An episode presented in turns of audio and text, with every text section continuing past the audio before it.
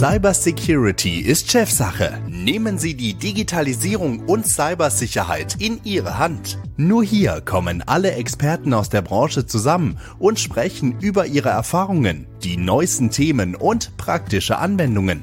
Von und mit dem Experten für Digitalisierung und Cybersecurity Nico Werner. Moin ihr Lieben, willkommen zu einer nächsten Folge Cybersecurity Chefsache der Podcast. Heute mit Michael. Moin Michael. Moin Nico. Für alle, die dich noch nicht kennen, erzähl doch mal kurz was über dich. Ja, mein Name ist Michael Willer. Ich bin im Moment noch 45, wohne mit meiner Familie im Norden von Hessen zwischen Kassel und Marburg. Und beruflich, ich bin der Geschäftsführer der Human Risk Consulting GmbH. Wir sind ein kleines Unternehmen, was sich im Bereich der Informationssicherheit auf den Faktor Mensch und auf das Social Engineering spezialisiert hat. Ja, eigentlich äh, kennen wir uns ja auch schon etwas länger. Wir haben uns damals auf einer Messe kennengelernt. Da war ich total fasziniert von den Dingen, die du anwenden konntest, beziehungsweise auch die Dinge, die du über das Thema Menschen vor allen Dingen mir beigebracht hast, gerade so mit diesen Profilen. Deswegen reden wir heute eigentlich auch über ein sehr spannendes Thema, nämlich Human wo ich am Anfang immer so gedacht habe, okay, was ist denn eigentlich Human? Ähm, und ich glaube, da bin ich auch nicht der Einzige. Deswegen vielleicht fangen wir erstmal da an, was ist denn überhaupt Human? Okay.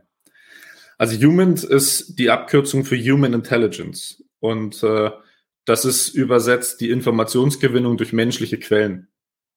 Und ähm, es gibt unterschiedliche Organisationen auf der Welt, die dieses äh, Human betreiben einfach um Informationen zu generieren und sie für, die, für die eigenen Zwecke halt zu nutzen. Ja, da kommen wir eigentlich schon zum spannenden Punkt, den, glaube ich, alle interessiert. Wer nutzt denn Human? Du hast ja gerade schon angeteasert. Ja, also ich habe Human selber viele Jahre lang gemacht und ähm, bin durch die Bundeswehr darin ausgebildet worden. Ich war in meinem ersten Arbeitsleben Berufssoldat, das heißt auch schon verbeamtet ähm, habe dann aber auf eigenen Wunsch nach 15 aktiven Dienstjahren gekündigt und war dort eingesetzt im militärischen Nachrichtenwesen und habe eben Human gemacht. Das heißt, ich habe fürs Militär im Ausland Informationen durch menschliche Quellen gewonnen. Und das kann man sich so vorstellen, dass man da draußen rumläuft, versucht geeignete Menschen zu finden, die einem die Antworten bringen auf die Fragen, die die militärische Führung benötigt, äh, um dann die richtigen Entscheidungen zu treffen. Eigentlich kann man das aber sagen, es ist eine gewaltfreie Art. Nicht so wie man heutzutage im Fernsehen das sieht, Waterboarding und so weiter, sondern Humid hat ja damit was zu tun, Informationen von Menschen zu verlocken, ähm, die eben halt, ich sag mal, das preisgeben, ohne jetzt Gewalt anzuwenden, richtig? Auf jeden Fall. Also ich, ich muss noch dazu sagen, ich bin äh, nicht nur gelernter Human-Mann, sondern auch gelernter Befrager. Also mir, mir sind die Techniken, die du da beschreibst, in der Theorie durchaus bewusst. Das ist aber eine ganz großer, das ist ein ganz großer Unterschied, ob du Personen im Gewahrsam, was auch immer, der, der Bundeswehr, der Streitkräfte oder Kriegsgefangene oder was auch immer, wie das früher hieß, ob du sie befragst. Auch das ist eine grundsätzlich gewaltfreie Kommunikation. Also wenn es auf jeden Fall um das Physische geht, dann auf jeden Fall. Ähm, Human hat damit erstmal gar nichts zu tun, sondern beim Human geht es darum, Informationen durch Menschen zu gewinnen, die mit dir ja auch reden wollen, aber ja nicht müssen. Das heißt, ich muss die Menschen finden, die überhaupt grundsätzlich bereit sind, mit mir zu sprechen, in der Regel ja auch als Ausländer, wenn ich da irgendwo äh, im, im Ausland unterwegs war. Und dann im zweiten Schritt dann auch noch äh, die Inform mir die Informationen zu geben, die ich halt haben möchte. Und da, das kann ich schon mal vorweggeben, da hilft weder Gewalt noch Geld, so, weil beides ist, äh, ist der falsche Ansatz. Wenn du jetzt davon sprichst, ähm, sozusagen in dem Bereich, ähm, welche Ziele hat denn eigentlich Human? Naja, du musst dir das jetzt so vorstellen. Also Human ist jetzt auch nichts, was rein militärisch ist, sondern Human nutzen auch äh, unsere deutschen Strafverfolgungsbehörden, wenn es einfach darum geht, Informationen zu gewinnen. Und wir müssen vor allem unterscheiden, ob wir aus der Informationsgewinnung oder Beschaffung kommen. Also ich komme nicht aus einem Nachrichtendienst. Der Nachrichtendienst, der darf Informationen beschaffen. Beschaffen bedeutet, der holt sich die Informationen auf jedem denkbaren Weg. Der hat natürlich auch irgendwo linke, rechte Grenzen, aber ähm, da spielen dann halt auch Dinge eine Rolle wie Abhören und so weiter und so weiter. Das haben wir alles nicht gemacht sondern bei uns geht es um Informationsgewinnung. Das heißt, ich stelle jemandem eine Frage und ich bekomme eine Antwort. Wenn ich eine gute Frage stelle, kriege ich vielleicht sogar die richtige Antwort. Und das machen vom Prinzip alle. Also die Polizei macht das, Nachrichtendienste auf der ganzen Welt machen das und ich gehe auch ganz stark davon aus, dass auch die organisierte Kriminalität das macht, sich da draußen zu bewegen, mit Menschen zu sprechen und über diese Menschen dann Informationen zu gewinnen, die ihnen selber dann weiterhelfen. Somit ist das, ich glaube, auch mit das vielleicht zweitälteste Gewerbe, was wir so auf der Welt haben. Ähm, denn ich glaube, der Bedarf an Informationen bestand schon immer. Egal wie viele hundert oder tausend Jahre wir zurückgehen, wenn du in deinem kleinen äh, Königreich Nico unterwegs bist und wolltest wissen, was auf der anderen Seite äh, des Waldes irgendwie los ist, dann hast du deine Leute losgeschickt und gesagt, ja, geh mal gucken. Geh gucken, was die machen. Mögen die uns? Finden die uns doof? Können wir mit denen handeln oder müssen wir vor denen Angst haben? Und das war vom Prinzip auch schon Human, ähm, weil gerade damals es ja auch keine Technik gab. Das heißt, du musstest ja auch jemanden losschicken, der die Informationen dann über die Menschen gewinnt. Und Human ist heute einer von vielen Aufklärungsträgern. Ähm, ein sehr spezieller natürlich, weil du wirklich mit den Menschen interagieren musst. Aber ähm, gerade Nachrichtendienste nutzen natürlich auch noch andere Aufklärungsträger. Also das, wo, wo, wo ich denke, wo wir beide uns ähm, auch nochmal so ein bisschen auskennen, ist zum Beispiel der Bereich OSINT, ähm, also Open Source Intelligence. Da hast du halt die Informationsgewinnung durch offene Quellen. So, so kommt auch diese Abkürzung zustande. Also dieses OSINT mit diesem INT am Ende sorgt halt oder ähm, beschreibt halt immer diesen Intelligence Cycle, um den es eigentlich geht. Ähm, und so ist es bei Humid auch. Und dann hast du zum Beispiel noch SIGINT, also Signal Intelligence. Das sind dann die, die Handys und äh, Funk abhören und so weiter. Aber grundsätzlich ist ähm, der Aufklärungsträger Mensch oder das Aufklärungsziel Mensch ist, ist und war schon immer eigentlich mit die, die wichtigste Informationsquelle. Jetzt haben wir ja ziemlich viel über die Theorie gesprochen. Wie sieht denn UMIT in der Praxis aus? Kannst du da mal ein Beispiel geben, damit die Zuhörer auch vielleicht ein bisschen konkreter mal das Thema begreifen können? Hm. Okay, also musst du das so vorstellen, ich gehe jetzt mal aus dem, aus dem Blickwinkel des Militärs, ähm, weil das im Zivilen nochmal anders ist, okay? Also wir beschreiben jetzt mal den, den Bereich des Militärs. Musst du das so vorstellen, dass das Militär immer einen Auftrag hat, wenn es irgendwo ist. Völlig egal, was für ein Auftrag das ist. Grundsätzlich, wenn das Militär irgendwo hin muss, dann liegt es meistens daran, dass es irgendwo eine destabile Lage gibt. Das heißt, es gibt irgendwo Konfliktparteien, ähm, die man trennen muss oder, oder, oder. Und ähm, damit das Militär jetzt die richtigen Entscheidungen treffen kann, ähm, schickt es ähm, so, also äh, schickt es halt Menschen los, äh, die dann versuchen zu verstehen, mit wem habe ich es auf der anderen Seite eigentlich zu tun? Wer sind diese Konfliktparteien wirklich? Welche Informationen brauche ich heute, um morgen als Militär die richtige Entscheidung treffen zu können? Und das kann dann zum Beispiel im richtigen Leben etwas sein. Also ich war zum Beispiel auf dem Balkan unterwegs, also im ehemaligen Jugoslawien. Und wenn du dann ein, ein sehr instabiles, fast neues Land hast, dann hast du in der Regel unterschiedliche Konfliktparteien, die dort ihre eigenen Interessen versuchen umzusetzen oder durchzusetzen. Und das Militär muss jetzt wissen, was planen die? Wer sind die genau? Was machen die? Ähm, zu was sind die wirklich bereit? Was sind deren Ziele? Und welchen Einfluss hat das auf die Lage? Welchen Einfluss hat das auf das Militär? Und dazu muss man dann los und muss dann mit den Menschen sprechen. So, und dann musst du dir das so vorstellen, man fängt an, ein Kontaktnetzwerk aufzubauen. Erstmal von Menschen, die man auch einfach anfahren kann. Also zum Beispiel oft äh, öffentliche Einrichtungen oder ähm, eine Polizei zum Beispiel ist jetzt so, so, so ein Klassiker. Also als, als Ausländer, als Militär ist es einfach, ich würde sagen, es ist einfach, zu irgendeiner Polizeistation zu fragen und einfach in das Gespräch zu kommen und sich da mit, den, mit, dem, mit dem Head of oder Chief of Police auseinanderzusetzen und du fängst dann an aus diesem groben Netzwerk, also du, es gibt Leute, die kannst du einfach anfahren, weil sie öffentliche Stellen begleiten, versuchst du dann durch auch Präsenz im Raum an die Menschen später heranzukommen, die du halt brauchst. So, und das sind dann natürlich nicht immer nur die offiziellen Stellen, sondern das sind natürlich auch die anderen. Und das schaffst du aber nur, indem man wahrnimmt, dass du überhaupt da bist. Das heißt, du musst dich zeigen, du musst dich dann, ähm, ja, du musst halt in der Öffentlichkeit dich bewegen, du musst als, als das wahrgenommen werden, nämlich, dass man dich ansprechen kann, vielleicht auch so ein bisschen legendiert. Ähm, also man, man geht jetzt nicht da draußen los und sagt, übrigens, ich habe acht Fragen, äh, wer hat denn da mal eine Antwort drauf? Das geht natürlich in die Hose, weil die Gegenseite natürlich kein Interesse daran hat, dass du da bist. Und das ist vom Prinzip das, dieses Feingefühl, was man jetzt entwickeln muss. Und ähm, im militärischen Nachrichtenwesen ist das einfach, weil ich immer in Uniform unterwegs war. Ich war immer Teil einer Patrouille oder was auch immer das Militär da draußen getan hat. Und war dann als Teil dieser Patrouille in der Regel mit einem Sprachmittler dann noch unterwegs und habe dann versucht, mit den Menschen ins Gespräch zu kommen, um dann herauszufinden, okay, wer könnte theoretisch derjenige sein, der die Information hat, die ich wirklich brauche. Und dann fängt man an, mit den Menschen zu kommunizieren. Und die große Kunst ist es dann natürlich nicht im ersten Gespräch zu sagen, ach ja, übrigens, ich habe acht Fragen, hast du eine Antwort dazu? Sondern so ein bisschen Hänschen von Hans erstmal zu trennen. Also erstmal herauszufinden, hätte derjenige überhaupt Zugang zu den Informationen? Und das muss ich aber herausfinden, ohne zu sagen, dass die mich interessieren. Das heißt, du musst über viele Themen mit den Menschen sprechen.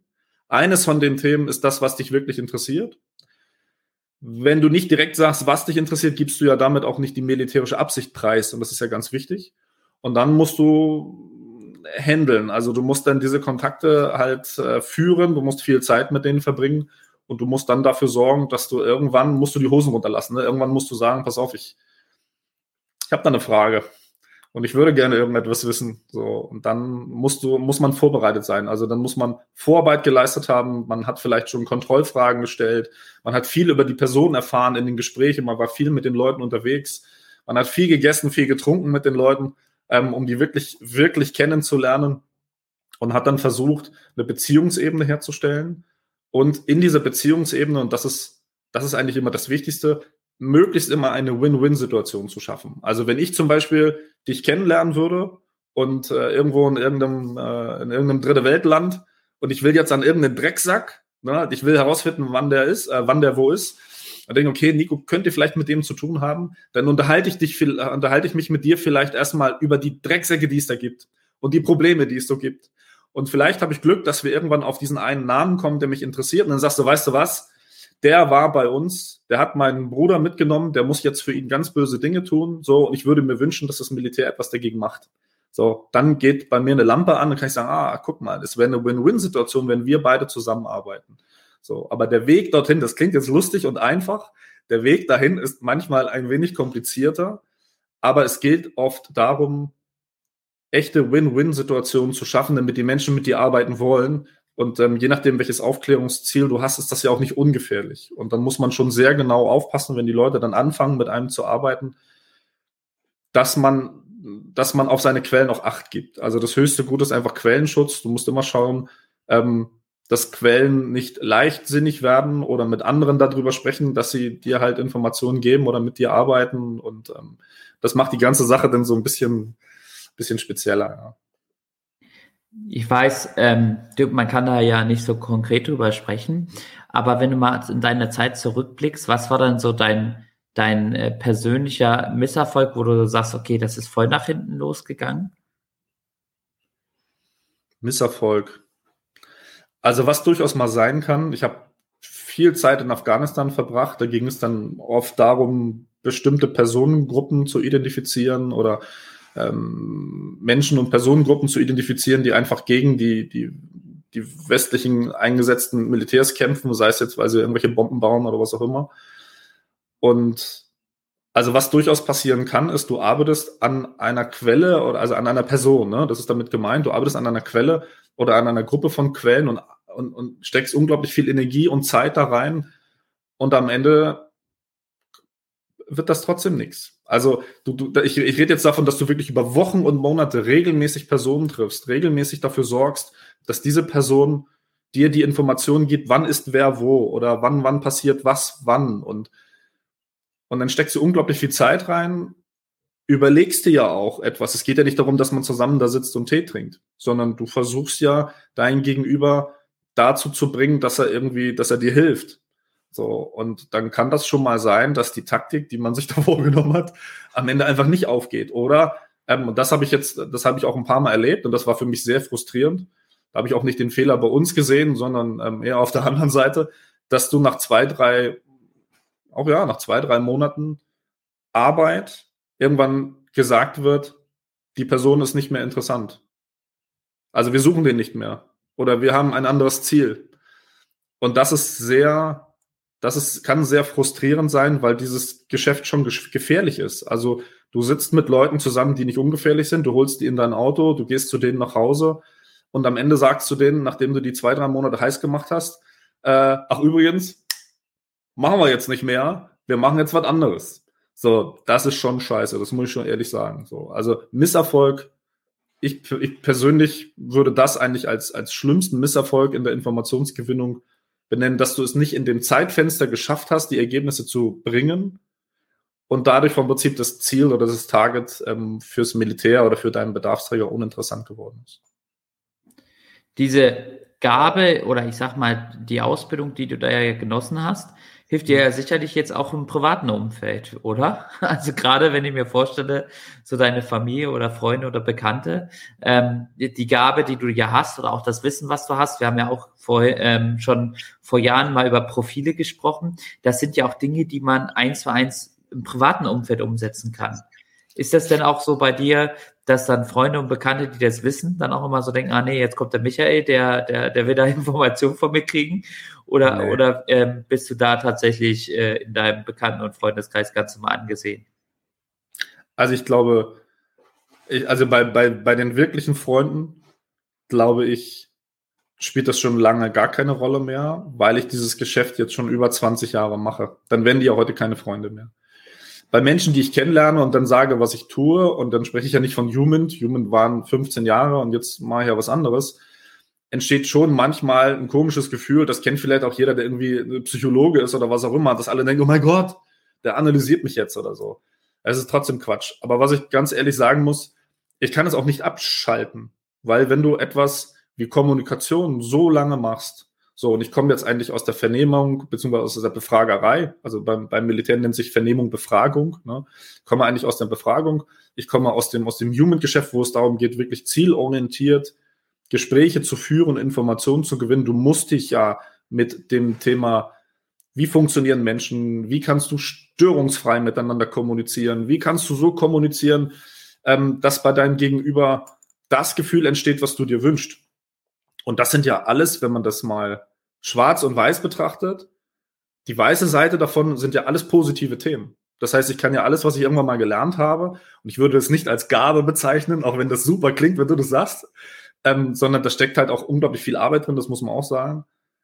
Ich glaube, dass es ein Vorteil sein kann, weil ich glaube, eine Idee zu haben, wie man störungsfrei mit den unterschiedlichsten Menschen kommuniziert. So, und wer wünscht sich das nicht? Und ähm, aber am Ende komme ich auch nicht aus meiner Haut. So, und ich habe auch meine Trigger und ich habe auch meine Reize, die mich auf die Palme bringen lassen, aber ich, ich bin vielleicht ein bisschen reflektierter als viele anderen und äh, mache mir mehr Gedanken darüber ähm, und versuche auch daran zu arbeiten, weil ich weiß, man kann das trainieren. Man kann auch Kommunikation und Gesprächsführung trainieren. Und habe aber nicht das Gefühl, dass ich dann mit komischen Augen ange, angesehen werde. Ich bin auch kein Profiler. Das ist auch nicht mein Geschäft, sondern mein Geschäft ist es schon zu verstehen, mit welchem Menschentyp, Persönlichkeitstyp hast du es auf der anderen Seite zu tun? Und wie musst du mit dem jetzt kommunizieren, um überhaupt in eine Beziehungsebene zu kommen, völlig egal, was später dein Ziel ist? Ja, da können wir ja den Brückenschlag mal machen zu dem Thema, ähm, was hat eigentlich Human mit Social Engineering zu tun, weil da kommen wir dann so ein bisschen in deine jetzige Tätigkeit, auch mit deiner Firma. Ähm, und ich glaube, das ist auch super interessant, weil viele diesen Brückenschlag auch noch gar nicht sehen. Ja, vielleicht.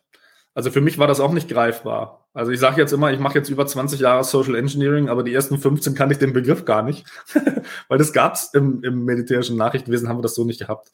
Ich glaube auch, dass was viele unter dem Begriff Social Engineering verstehen, in meiner Welt Human ist und viel, viel, viel mehr ist, als nur eine Phishing-Mail ähm, oder äh, menschliche Eigenschaften auszunutzen, um jemanden auf einen Link klicken zu lassen. Ähm, aber die Parallelen sind natürlich die gleichen. Also ich habe natürlich schon gelernt, nicht nur störungsfrei mit Menschen zu kommunizieren, sondern Menschen auch dazu zu bringen, dass sie mir am Ende eine Information geben, die ich einfach brauche. Und der Angreifer macht ja mit uns genau das Gleiche. Der Angreifer, wenn wir jetzt so über Cybercrime sprechen, das ist ja eh so die, die Synergie, die wir beide hier haben, ähm, da haben wir es ja genau mit dem Typ Mensch zu tun, dem Ethik schon mal überhaupt keine Rolle spielt oder für den Ethik keine Rolle spielt und dem es auch völlig egal ist, wie wir uns danach fühlen. Der will nicht störungsfrei kommunizieren, der will sein Ziel erreichen und der will uns dazu bringen, dass wir Informationen am Telefon zum Beispiel preisgeben oder Fehlinformationen streuen, dass wir auf einen Link klicken, dass wir einen Anhang runterladen. Und das macht er ja in einer Art der Kommunikation, entweder per E-Mail oder am Telefon oder auch live, face-to-face. -face. Und dann gibt es schon viele Gemeinsamkeiten. Also das, was die, die böse Seite macht, um Human durchzuführen, ist vom Prinzip ganz, ganz ähnlich zu dem, was auch Cyberkriminelle tun, um uns heute so zu manipulieren, dass wir unzulässig handeln. Und daraus habe ich damals 2012 habe ich gekündigt, habe dann für mich festgestellt, hm, mit dem, was du da bei der Behörde und Militär gelernt hast, da haben wir in Deutschland eigentlich ein Gap. Und dieses Gap versuchen wir jetzt zu schließen und versuchen dann den Unternehmen aufzuzeigen, wie, wie Angreifer das machen, wie es funktioniert. Und äh, aber wir haben eine linke rechte Grenze. Also wir haben eine ethische linke rechte Grenze ähm, und die halten wir auch ein, aber es muss jedem klar sein, der Angreifer hat es halt nicht. Aber die Parallele ist einfach die, alle kommunizieren mit Menschen, haben unterschiedliche Ziele, alle, alle versuchen die Menschen zu einem bestimmten Verhalten zu verführen. Und das ist vom Prinzip die Brücke auch, das macht der Human genauso wie der Social Engineer. Die Motivation ist halt eine andere. Wir haben ja auch im Vorfeld drüber gesprochen, was ich auch super interessant finde, dass du ja auch gesagt hast, hey, ich gebe mein Wissen weiter, ich bilde da auch Leute aus, weil ich habe es ja am Anfang Gabe gesagt, eine richtige Gabe ist es ja vielleicht auch nicht, wenn man dann die Ausbildung hat und das Wissen auch ähm, verstehen kann. Ähm, würdest du sagen, dass diese Ausbildung, ich sage jetzt mal im Bereich Social Engineering, Human, ähm, für ein Unternehmen vom Vorteil sein kann, wenn man A, die Leute dazu weiterbildet oder B, eben halt jemanden da weiterbildet und der sich dann spezieller mit diesen Themen auseinandersetzen kann? Auf jeden Fall. Also ich denke, dass die Zahlen schon für sich sprechen. Also wenn wir mal so sehen, ähm, was, für, was für Schadenswerte wir im Jahr zurzeit haben ne, in der deutschen Wirtschaft, dass wir da irgendwie über 230 Milliarden haben und das ist ja auch nur die Dunkelziffer. Und wenn wir dann mal schauen, wie viele Sicherheitsvorfälle am Ende wieder durch diesen Faktor Mensch eingeleitet oder begleitet werden. Das heißt, welche große Rolle ähm, Social Engineering eigentlich spielt, ist die Frage eigentlich klar. Ähm, die Unternehmen müssen sich mit dieser Thematik auseinandersetzen. Und das kann man natürlich machen, indem man sich einen Dienstleister holt und sagt, löse mein Problem. Ich glaube, dass es aber langfristig mehr bringt, die eigenen Mitarbeitenden näher an das Thema heranzuholen und dann eben Interessierte im Unternehmen zu finden. Das muss ja auch nicht immer der ITler sein oder IT-Security-Spezialist sein, sondern das kann ja auch jemand aus einem ganz anderen Bereich sein, der sagt, ich nehme mir dieses Thema mal, nehme das an und, und, und baue jetzt die Brücke ne, von der IT-Security oder Informationssicherheit eigentlich wieder zum Faktor Mensch und zurück. So, und in, in meiner kleinen Welt ähm, ist das genau der richtige Weg und die Unternehmen sollten das tun, auf jeden Fall. Vor allen Dingen ist es ja auch so, wir sehen ja auch ganz häufig ähm, Dinge, die, ähm, ich sage jetzt mal, im Cybercrime passieren. Und das ist eben halt auch viel mit dem Faktor Mensch. Ne? Maschinen sind nicht immer alles, sage ich dazu. Und dieses Thema Social Engineering habe ich ja auch schon mit Donat äh, entsprechend besprochen.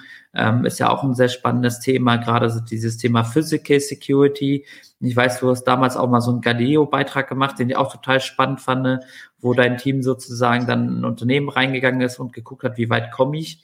Ich glaube, all diese Dinge sind immer für viele noch nicht greifbar, weil sie mhm. eben halt im Hintergrund passieren und eben halt nicht so offensichtlich sind. Und ich glaube auch dieses Thema Human, es gibt ja jetzt keinen, der sagt, ich mache jetzt ein Human, sondern wie du schon sagst, man muss es eben halt verkaufen, man muss es verpacken. Und deswegen ist es bei vielen Leuten einfach nicht auf dem, auf dem Zettel, weil sie eben halt mit diesem Thema nicht direkt in Berührung kommen. Ja, ich, ich glaube, wir müssen auch unterscheiden zwischen Human und Social Engineering. Beim Human geht es halt wirklich darum, Informationen zu gewinnen ähm, und beim Social Engineering ja auch, so, aber wir machen ja dann kein Social Engineering als Unternehmen, sondern wir wollen ja davor schützen. In einem Pentest simulieren wir das natürlich. Aber für die Unternehmen, glaube ich, wäre Counterintelligence der richtige Begriff. Weil das ist das, worum es geht, nämlich das abzuwehren, was auf der anderen Seite kommt. Sei es durch Human oder sei es durch SIGINT oder sei es durch welche Aufklärungsträger ähm, noch. Also das, das spielt ihnen ja keine Rolle. Also einfach die, dieses, dieses, ich, ich mache IT-Sicherheit mal aufzubrechen und zu sagen, nee, mit IT-Sicherheit werden wir im Unternehmen schon mal gar nichts. Also wenn überhaupt sprechen wir über Informationssicherheit. Aber wenn wir schon über Informationssicherheit sprechen, müssen wir eigentlich über Unternehmenssicherheit sprechen, weil das wieder ein Teil davon ist.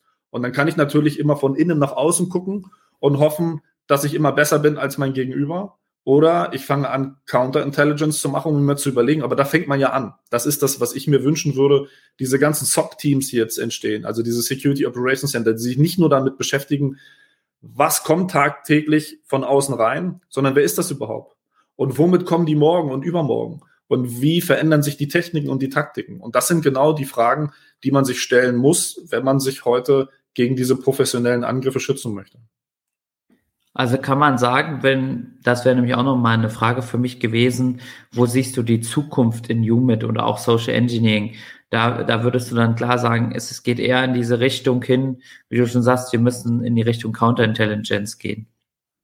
Ja, ja, ja. Also nochmal, wir haben ja, dieses Thema Human kam ja durch deine Abstimmung zustande, ähm, weil, weil so viele das interessiert hat das ist auch, die Brücke ist greifbar. Ne? Also das, was du über Human liest, sind vom Prinzip die Skills und Techniken und Taktiken, Procedures, die du eins zu eins auch in die, in die Cyberkriminalität übertragen kannst. Somit ist das auf jeden Fall ähnlich. Was ich mir wünschen würde, und ich glaube, dahin muss es auch gehen, dass wir sogar noch einen Schritt weitergehen und sagen, dass wir ohne Cyber Threat Intelligence langfristig hier nicht weiterkommen. Also sich heute zu überlegen, mit wem habe ich es auf der anderen Seite zu tun? und mit welchen Angriffsszenarien und Mustern, Techniken und Taktiken wird man mich in der nächsten Zeit wahrscheinlich angreifen und was muss ich heute tun, um mich dagegen zu schützen? Und in meiner kleinen Welt ist das, ist das der, der richtige Weg. So, aber wir beide wissen, dass da wenig Unternehmen bis jetzt auf diesem Pfad sind. Und das hat auch nichts mit Unternehmensgröße zu tun, ähm, sondern mit einem Mindset zu tun. Aber ohne dieses Mindset wird es, glaube ich, schwierig, weil du wirst immer derjenige sein, der reagiert auf das, was der Angreifer Neues bringt. Und wenn du nur wer, wer reagiert, ist in der Regel immer zu langsam und ist immer in der Regel der Verlierer. Absolut. Also am Ende des Tages, äh, ich habe es auch in einem Podcast mit Emanuel gesagt, wo es dann auch um die Kommunen geht, ähm, dieses Problem, äh, ich bin nicht verantwortlich oder du bist nicht verantwortlich. Im Cyberraum gibt's das Ganze nicht. Ne? Das ist eben halt, auch der Angreifer hat jetzt keinen Verantwortlichen in dem Sinne, der über Ländergrenzen hinaus agiert. Und ich glaube, das Ganze zählt auch für dieses Thema. Wir müssen wegkommen von diesem Thema, wer ist dafür verantwortlich. Es muss den Verantwortlichen geben und der kümmert sich immer darum. Deswegen finde ich das ja auch so toll und super, dass du auch sagst mit deinem Unternehmen, hey, ich bilde solche Leute aus, ich äh, gebe mein Wissen weiter, weil nur durch dieses Wissen weitergeben kommen wir auch weiter. Also wir müssen auch glaube ich, als Deutschland noch viel lernen, dass wir viel, viel mehr Wissen teilen müssen und nicht immer nur das Problem sehen, oh nee, ich bin jetzt angegriffen worden, jetzt äh, versuche ich mich mal schnellstmöglich zu verstecken. Das bringt nichts, sondern man muss darüber sprechen, weil nur das kann anderen Leuten helfen. Das denke ich auch. Also ich, es wird immer so sein, dass man auf, auf Angriffe hereinfällt und dann lernt man daraus, aber warum soll jeder die gleichen Fehler machen? Warum soll ein Szenario, womit ein Angreifer hunderte von Unternehmen hackt, warum, warum, warum soll das bei 100 Unternehmen funktionieren? Warum müssen alle die gleiche Erfahrung machen? Das macht ja überhaupt keinen Sinn. So, also ich bin da bei dir. Ich würde mir das auch wünschen, aber ich glaube, das hat ein bisschen was mit unserer deutschen Sicherheitskultur zu tun, dass wir auch nicht unbedingt damit in die Öffentlichkeit gehen wollen und sagen wollen, es hat uns erwischt. Ein paar gibt es ja, die da offen drüber sprechen, aber ich glaube, es sind noch zu wenige und wenn wir das lernen würden, mit dem Thema umzugehen. Aber ich glaube, das ist ein gesellschaftliches Problem, weil wir uns auch als Deutsche, ich rede jetzt nur für mich, meine kleine Welt und die Menschen, die ich so kenne, viele immer noch glauben, sie leben halt hier auf der Insel der Glückseligkeit und ihnen kann nichts passieren. Und aber da kann ich nur sagen, die Einschläge kommen näher, egal über welches Risiko wir gerade sprechen. So, und wer nicht mit der Zeit geht, der geht mit der Zeit, sagt der Volksmund. Ne? Also ich glaube auch, wir müssen uns da verändern und anpassen und austauschen. Und deswegen, ich bin auch gerne bereit, also ich mache das vor allem über LinkedIn, weil ich einfach denke, es ist eine gute Plattform. Da kann mich jeder alles fragen und ich halte mein Wissen auch nicht zurück, weil ich ganz genau weiß, der Markt ist so groß, dass ich mir um Konkurrenz sowieso keine Sorgen machen muss. So, das interessiert mich schon mal gar nicht. Und ich glaube auch, dass je mehr Unternehmen oder je mehr Experten, jetzt vielleicht noch so ein bisschen mehr technisch unterwegs sind, den Sprung rüber machen und den Faktor Mensch mit reinnehmen, wir brauchen die einfach. Wir brauchen die schlichtweg. So, und deswegen ähm, bin, ich, bin ich immer bereit, in den Austausch zu gehen und natürlich auch die, die Ausbildung durchzuführen, ähm, aber vor allem in den Austausch zu gehen und die, die Menschen dazu zu motivieren, sich mit dem Menschen weiter auseinanderzusetzen und auch mal, ich, ich kann diesen, Be ich kann dieses, diesen Begriff äh, Risikofaktor Mensch nicht ab. So, ich finde das ganz furchtbar, sondern natürlich geht es um den Faktor Mensch, der kann zu einem Risiko werden, aber nur wenn er nicht weiß, was er machen soll. So, und ich glaube, das hat so ein bisschen was mit Worthygiene zu tun. Wenn wir das mal positiver betrachten, und da würde ich den Ball nochmal zurückwerfen zum Militär, da gab es einen Grundsatz, der immer hieß, every soldier is a sensor. Das heißt, jeder Soldat, der da draußen unterwegs ist, hat Ohren und Augen und, und, und sieht Dinge und nimmt Dinge wahr und kann die dann nach draußen melden oder kann die dann nach drinnen melden. So ist es eigentlich wichtig. Und wenn wir das als Unternehmen verstehen, dann gewinnen wir unglaublich viel Manpower in der Informationssicherheit, weil sonst irgendwann mal jemand wie ich, der vielleicht in der Buchhaltung arbeitet, sagt, ich habe übrigens einen Post gesehen auf äh, Instagram, da werden wir erwähnt und da spricht man über uns, bla bla bla. Ist das so richtig? Das kann doch nicht so richtig sein. So, da kommt aber im Moment noch keiner von alleine. Aber wir müssen, oder das wäre schön, wenn wir die, die Unternehmen dazu bringen würden, die Menschen mit ins Boot zu holen, ein Teil vom, von der Sicherheitskultur und Sicherheitskonzept zu werden. Und dann wird die eigene Sicherheit wieder davon profitieren. Aber es ist halt ein Prozess und ich hoffe, dass es in die Richtung geht, weil das, das ist der Weg, der uns am Ende hilft, wirklich sicherer zu werden. Ja, das ist auch das Ziel meines Podcasts hier, einfach dieses Wissen weitergeben, alle Leute dafür zu sensibilisieren. Und deswegen freut mich auch, dass du hier dein Wissen geteilt hast. Ich pack auch hier wieder, wie in jeder Folge, den Link zu deinem Unternehmen, auch äh, zu dir in die, ähm, in die ähm, Kommentare beziehungsweise in die Beschreibung. Jeder, der da Interesse hat, kann gerne dir folgen, beziehungsweise auch das Unternehmen.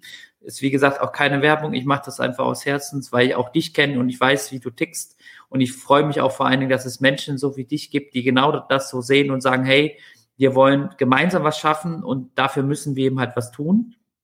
Dem bin ich auch absolut d'accord. Und von daher glaube ich, äh, ist es der absolute richtige Weg. Ich freue mich auf jeden Fall, dass du hier gewesen bist für die Folge.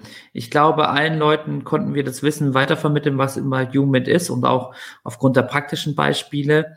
Ähm, deswegen bedanke mich bei dir, Michael, dafür, dass du dabei gewesen bist. Ja. Und ich würde sagen, wir sehen uns wieder in zwei Wochen zur nächsten Folge. Bis dahin, tschüss. Ciao. Sie haben auch ein Thema, was wir aufgreifen sollen? Schreiben Sie uns auf cybersecurityistchefsache.de. Cybersecurity ist Chefsache. Alle zwei Wochen eine neue Folge.